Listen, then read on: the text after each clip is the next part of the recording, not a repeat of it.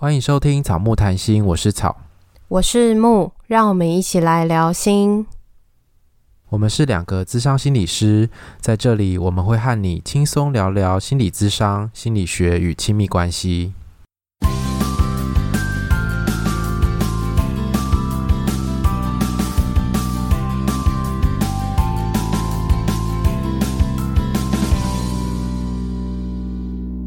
如果你喜欢我们节目的话，请记得到 Apple Podcast 给我们留言跟五颗星，也欢迎追踪我们的 IG 跟 FB 粉专，我们都会在上面跟大家互动。今天是我们的恋爱信箱第十六集。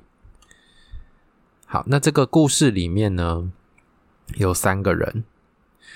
这个听众来信的时候，原本是写 A、B、C 三个人，然后感觉 A 很像自己，然后。B、C 是另外两个人这样子，可是因为 A、B、C 三个人真的太复杂了，所以我们就把它稍微修改了一下，就把它变成 A 是我，然后因为 B 呢，他是一个老师，这个老师跟 A 呃跟听众相差三十岁，然后故事里面还有另外一个同学就是 C 齁，所以就是这里面有三个主人翁，一个是他自己，然后一个是老师，还有一个同学这样子。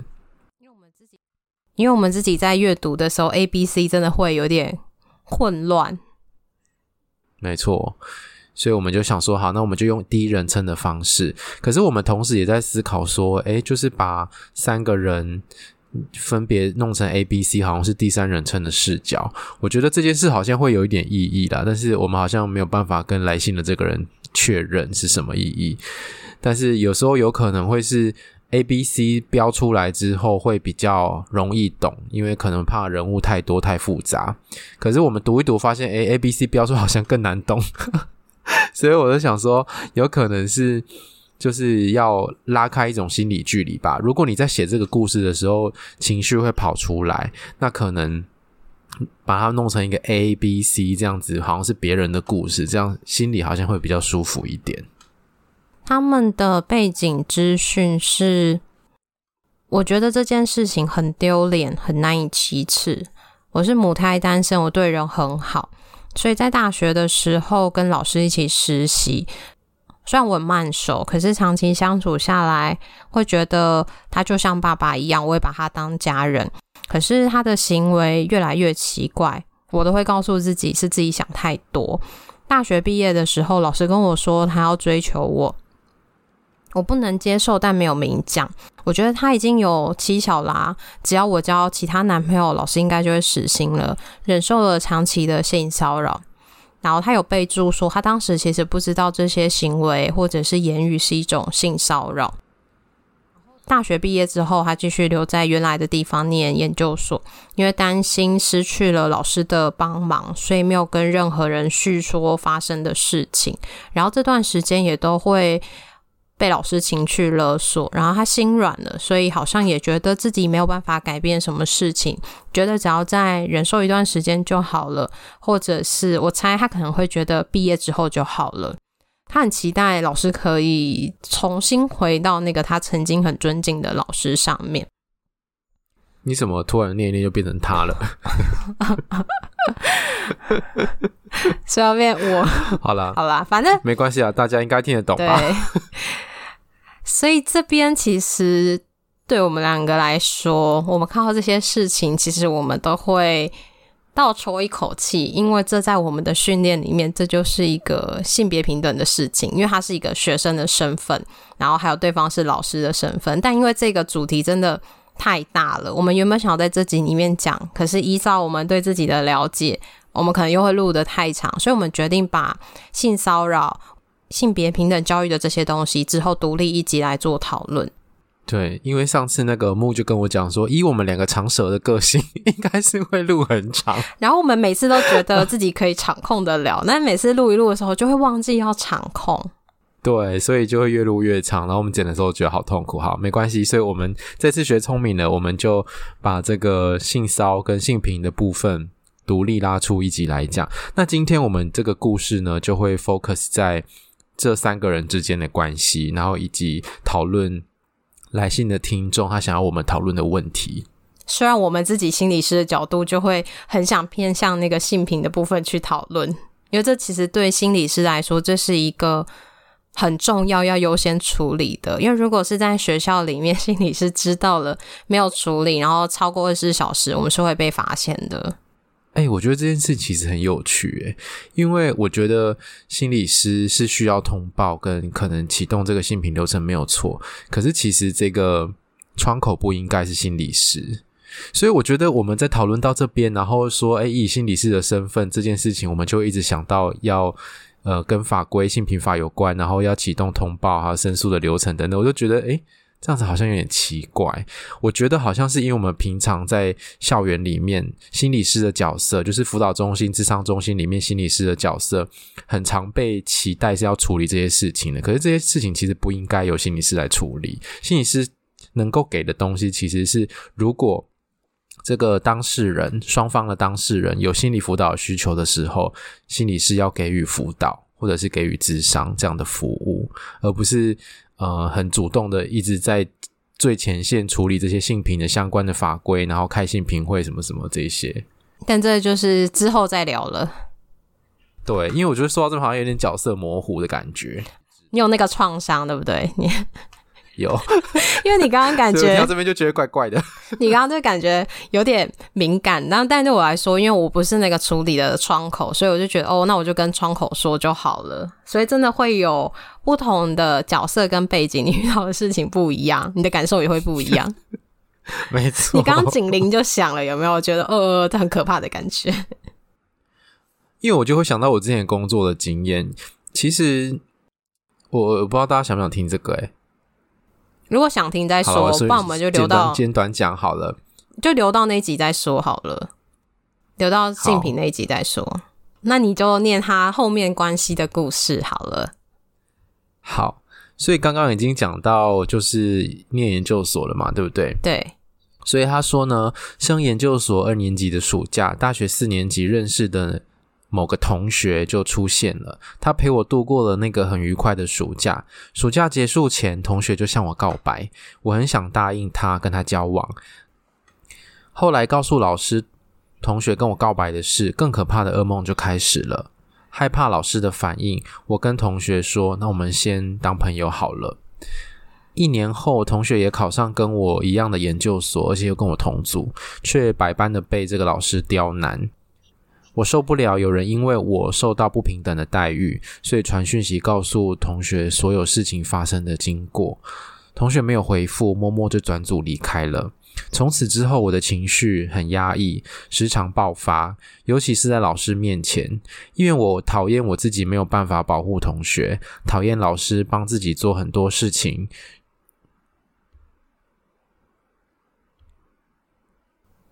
这这个是不是写的怪怪的？讨厌自己帮老师做了很多事情，让老师没有是讨厌老师帮自己做事情，然后可是他又依赖老师，哦、然后老师就用这个来威胁他。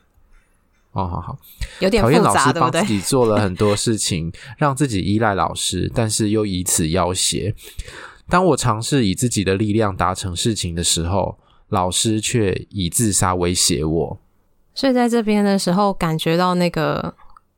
关系是很复杂的，就是有一些权力的议题，然后好像他也都没有跟别人求助。从这些内容上面，好像他一开始跟同学说先当朋友，可是他不是告诉同学说，因为老师的这件事情，然后我担心会怎么样怎么样，所以我们先当朋友，是后面才跟这个同学说的。老师的权力在学校里面的确是比较大的，然后学生权力是比较小的，所以老师可以控制的事情其实很多诶。老师可以成绩，老师知道比较多的知识，然后可以掌握成绩的生杀大权，然后老师还可以决定别人喜欢你的时候，他还可以弄死别人这样子。所以我觉得真的会让这个来信的这个听众觉得好像。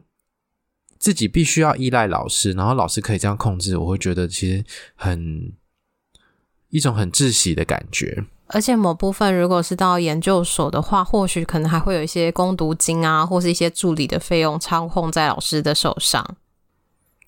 对，我觉得到研究所之后，那个老跟老师的关系会变得更紧密，因为有可能是指导啊，或者是你当他的助理这种关系，所以他是老板或者指导教授的时候啊，那个权力的那个悬殊好像就更大，而且如果要脱离，好像更难。就是如果只靠自己，我觉得其实蛮难的。对啊，那再继续往下吧。我觉得自己的情绪无法向他人诉说，只有继续向同学传讯息，偶尔跟同学碰面。同学避开老师的话题，说自己会之所以会转组，是因为其他的理由。我向同学说，不知道该不该跟同学说那么多负面的情绪，但是同学并没有说他不要收到我的负面内容，我就继续传讯息给他，当做我情绪抒发的窗口。但是同学其实受不了这些，却没有明讲。我毕业后有在跟老师聊，希望老师可以收回对我过多的情感。我清楚的告知老师，完全不可能接受老师的追求。老师的处理方式是用冷暴力言语霸凌。我偶尔回到学校，无法在老师的这种态度下保持情绪的镇定。但是我其实也蛮喜欢学校，所以常常回去，而且回去的时候一定会跟老师见面。我离开学校开始工作之后，只有跟这个同学见过一次面，见面时同学就像还是喜欢我一样，会跟我说话，黏在我身边。离开前还礼貌地抱了我，但是对于我传的讯息不回应居多，也不会主动跟我联络。我想先确定同学目前对我的想法，再考虑要如何认识其他的异性。毕竟应该有与他人交往的经验，但是同学一直没有表态。我对同学感到很心疼，曾经同学道歉，曾经跟同学道歉，也多次的想要跟他单独见面聊，但是同学都没有答应。渐渐的，我觉得他好像已经不喜欢我，但是对于同学跟我见面的时候，这些行为又又存有或许他还喜欢我的希望。我还是想要等他回应，再认识其他的异性，但是又觉得自己这样子一直等下去，好像傻瓜。我们先讨论吗？好，你想要先讨论老师还是同学啊？我们先讲一下同学好了，因为刚刚有先已经讲过老师的部分。好的，我觉得在这边好像他还是跟之前一样，很喜欢这个同学的感觉。然后同学感觉，同学好像那个感情有点不太确定诶，因为。好像见面的时候会很像是还喜欢的感觉，可是没有见面的时候，两个人好像其实也不会联系，或者是对他的状态也都不太会回应。对，感觉好像。我觉得这个同学好像有在逃避这个话题，说两个人 就是关系要不要进展下一步的话题，还有跟老师的部分，就是之就是转组啊，然后老师做的这些事情。以及他们两个之后关系要怎么继续下去，这些东西好像都没有，好像都没有办法跟他开启这个讨论。我觉得对方好像会逃避的那种感觉。不知道诶，就是见面跟没有见面的那个互动的落差好大，我不知道这个落差发生了什么事。对，见面还会有肢体接触，然后有说有笑的，可是，在讯息上的时候却又很冷淡的样子，所以我觉得。这个听众可能某种程度会觉得很困惑吧？你现在到底是什么意思？对我到底是什么感觉？而且我觉得他对对方可能是有好感的，就是听众对这个同学可能是有好感的，可是不太确定他对自己的感觉到底是什么。然后这边也会跟那个他的感受后面写到的感受有关，我这边就直接一并念一下有关的那一段。他说他没有办法猜测同学的想法，只知道同学说不喜欢传讯息，因为会留下记录。我很希望知道同学，我很希望就是之后可以跟同学见面聊，但又不确定他会不会答应，不知道自己要用什么样的心态在等待。我觉得就是有一种好像很模糊这个关系，然后。这个听众在猜测同学的想法，然后同学也不表达，然后两个人都没有再进一步做确认，所以这种感觉应该会蛮痛苦的。如果是我的话，就是要进也不是，要退也不是，可是某部分听众感觉不想要维持现状，就是如果他维持这个暧昧模糊的关系，他很享受的话，他可能就不会觉得，哎，到底要用什么样的心情在等待？对。可是这个同学可能又会顾忌老师的存在吗？还是怎么样？所以没有办法，呃，就是像一般的情侣一样，就是如果喜欢就讲，然后呃告白，然后如果觉得 OK 的话就在一起，这样子好像没有办法很顺理成章的走这条路。但这边已经毕业了耶。对啊，可是因为这个听众还是都会回去找他以前的老师，嗯，常常会回去学校会找他。不知道诶，其实我有点，我在看这个故事的时候，我都会一直冒出一个想法，就是不确定他是不是在学校工作，可是为什么他要，他很喜欢这个学校，可是回去学校又会遇到老师，可是那不就是一直在回去让他受伤的地方吗？对啊，我就是一直很困惑。对，所以他后面不是有讲说，他其实喜欢这个学校，可是这个学校又让他变成很很想逃离的地方。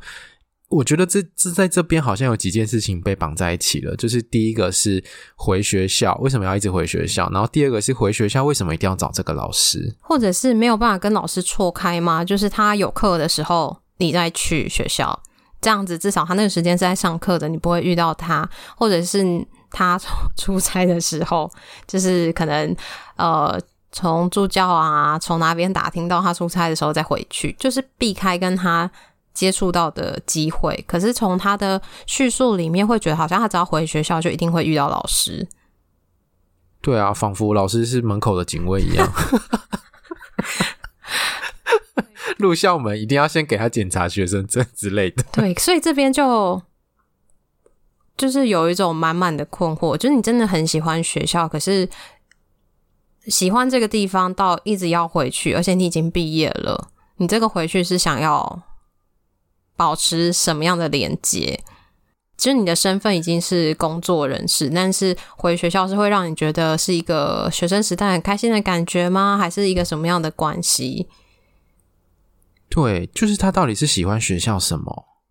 喜欢这个校园吗？还是喜欢以前过去的一些回忆？还是说他回到学校，其实最主要就是想跟老师见面呢？毕业之后，你的同学如果都离开了，都不在了，你回去有的时候，其实我自己会觉得有点无聊。然后跟老师对的 关系好像也很难很自在，就是只有两个人，就是跟其他老师会很助教什么的，就是我自己觉得我不太能够很自在的相处，除非是可能一群同学，然后回去看老师，然后你就不用一个人一直跟老师讲话，这样会比较自在。对啊。我我偶尔也会回去我以前读书的地方，就是大学跟研究所都会。可是我觉得那就是一种好像在呃呼吸那个青春的空气一样，抓住青春的尾巴吗？对啊，就是你会觉得哦，我曾经在这里发生过很多美好的事情，但是回来就会觉得哇，好像这一切又。好像才在昨天一样那种感觉，可是同时又会觉得有点感伤，因为其实已经离开了，你已经回不去学生那个身份了。你就算你再变成学生，你也不可能跟你青春的时候一样。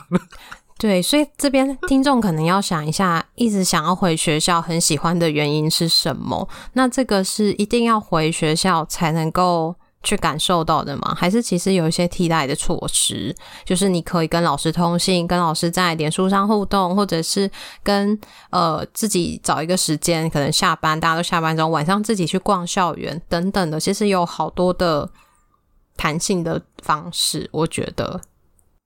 嗯，我我我觉得我们要不要先念下面？好，然后再回来讨论这个回学校这个行为的意义。好，好。这个听众说：“我对老师感到很生气。老师曾经是我很信任的人，却因为我无法接受老师的感情而欺负其他不相干的人。那因为老师的状态不稳定，我明显的感受到自己的情绪受到他的影响。我变得时常悲伤、忧郁、贬低自我价值。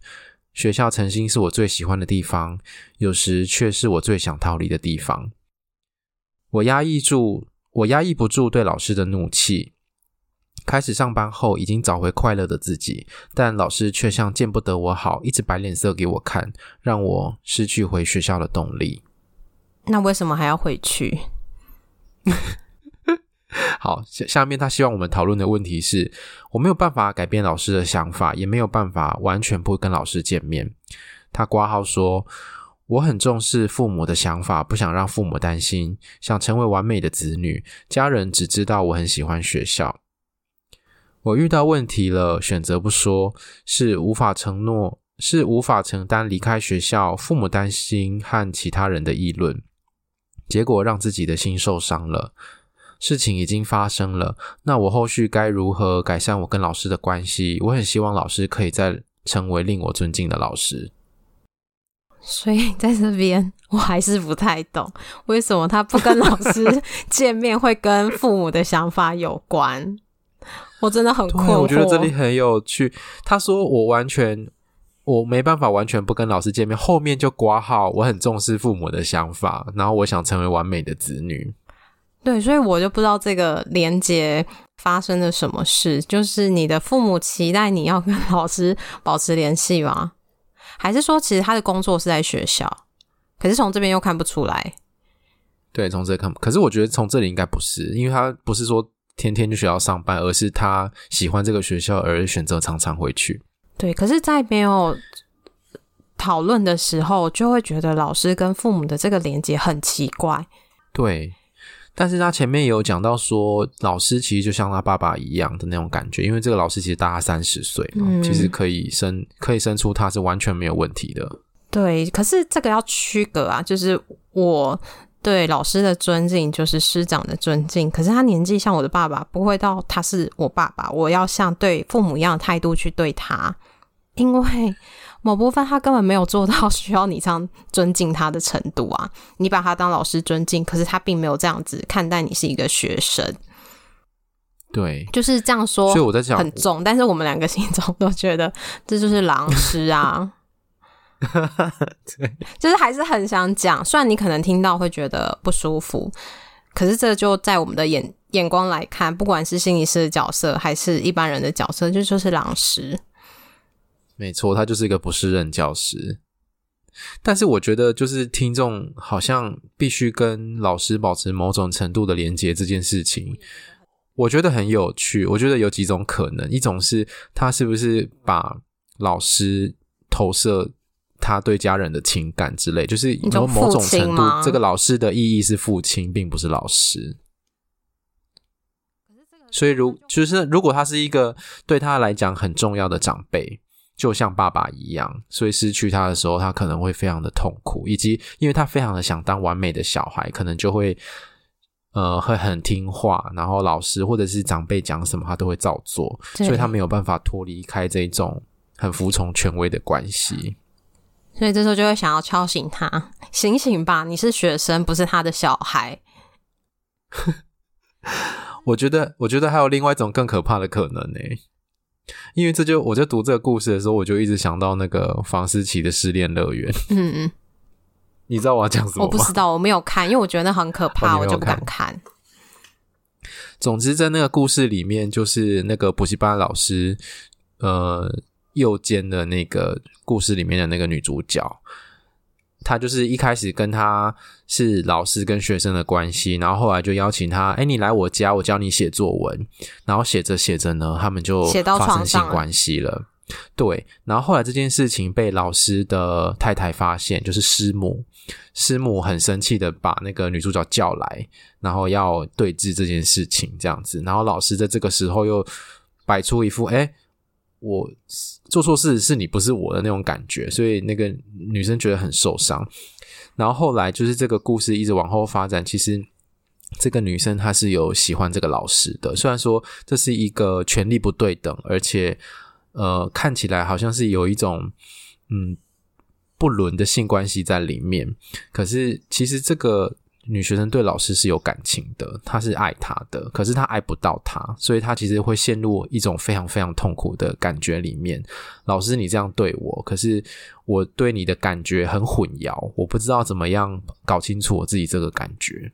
所以某部分就是有一种，他知道他年纪差很多，但是他也有妻子跟小孩，不确定他知道他们两个是不可能，是理性上的知道，那他的。情感层面是不是也跟他的理性是同步的？对，因为这是没有写到的，会不会有这个可能性的地方？可是这样被我们讨论完，好可怕！就是他听到会不会觉得就是很不舒服？就是有一种他不确定，或者他很想要压抑的东西，全部都被我们就是挖挖挖挖出来了，就被我们脑补，因为我们各式各样的脑补这样。对对，我们家这边先澄清，我们以上都是脑补的，就是这个故事里面都没有讲到这些。可是也因为没有讲到这些，所以我觉得有可能有这些东西的可能性存在。对，但我觉得我们这集聊完，感觉会有点沉重。对，然后他最后讲说，我很希望老师可以再成为令我尊敬的老师。我觉得不可能。我觉得这，我觉得这里也很奇怪，诶，就是你认为你。值得尊敬的老师是什么样的形象啊？可是老师这么多，为什么就是偏偏就是都是这个老师，没有其他让你觉得老尊敬的老师可以跟他保持互动吗？你不能去崇拜别人吗？对，但是我觉得我们这种疑惑是很很正常的，因为我们会比较少听到这种故事，是老师。对我有这些逾矩的行为，包含性骚扰跟追求，还有一些言语的霸凌。可是我还是一直要去找老师，这到底是什么样的心情？我觉得我们在生活中里面好像很难碰到这种故事，所以我们很难够很难理解。就是除非是真的跟当事人互动，然后我们开始去摊开那个背后的故事，才比较有办法理解。还是有些很重要的环节，其实他没有讲到。对。可是因为这种，就是我们可能下意识都会觉得，哎，老师都这样对你了，你就不要跟他怎样怎样就好了，你就不要理他，或者是你可能换指导教授啊，什么什么这样就好了。可是我觉得在那里面的那个人的那个感情，应该是很矛盾、纠结又复杂的。然后这些东西，如果他没有摊开来让我们知道，我们其实真的非常难知道。我觉得或许他自己也不知道吧。嗯，有可能啊。我觉得如果我是他的话，有一个长辈。这样子对我好，让我感觉到我自己很特别。然后这个长辈又有点喜欢我，可是我知道，在这个社会的框架底下，老师不能对我做这件事情，我也不能接受他的情感，我更不能喜欢上他。可是如果我万一真的对他有好感，那怎么办？我觉得那就是一个很会很痛苦的地方。老师对他的方式也，我觉得也没有很好诶，就是老师都会用一些贬低的方式去。跟他互动，所以他那边有讲到说，老师会摆脸色啊，或者是会用一些贬低的方式，然后面对老师的这个态度，我不知道他的回应是什么。就是老师会跟他说：“这个还需要问吗？你连这个都不会哦。”就是用这种很质疑他能力的方式在跟他互动。嗯。但是不知道他怎么回应，但是我觉得从他的这个行为模式看起来，他应该是可能无力反抗的吧。对。而且我觉得这个老师，如果他不是老师的身份，他如果就是一个男朋友的身份，这也是个恐怖情人啊！用一个贬低的方式，连这都还需要问吗？问一下他是会怎样？对啊。然后前面不是还提到，就是用自杀威胁嘛？如果你不怎么样，我就我就会就是恐怖情人等等等。对，就是啊。如果这个情况他再次威胁你，然后跟你说他要自杀的时候啊，你就通报学校说老师说他要自杀。对，乱教人家有没有？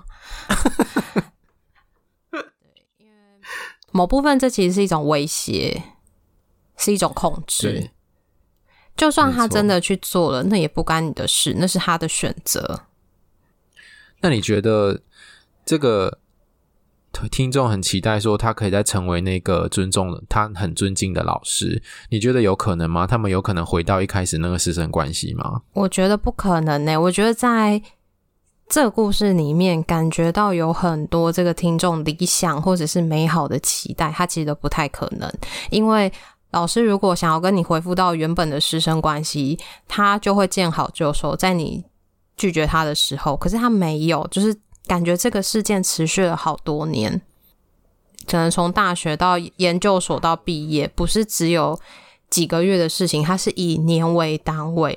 然后跟同学的关系也是，他期待他们要可能有机会可以进展，可是某部分你前面因为别的。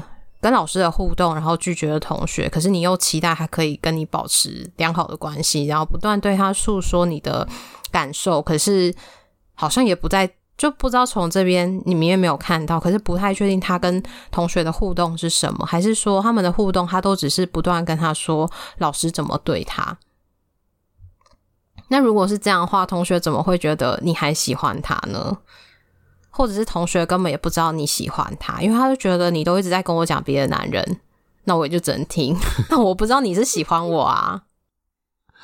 对，而且别的男人过去曾经这样子伤害我，可是你却一直跟他保持联系，这样子我能够安心跟你在一起吗？然后又一直对我说那个男人的事。对。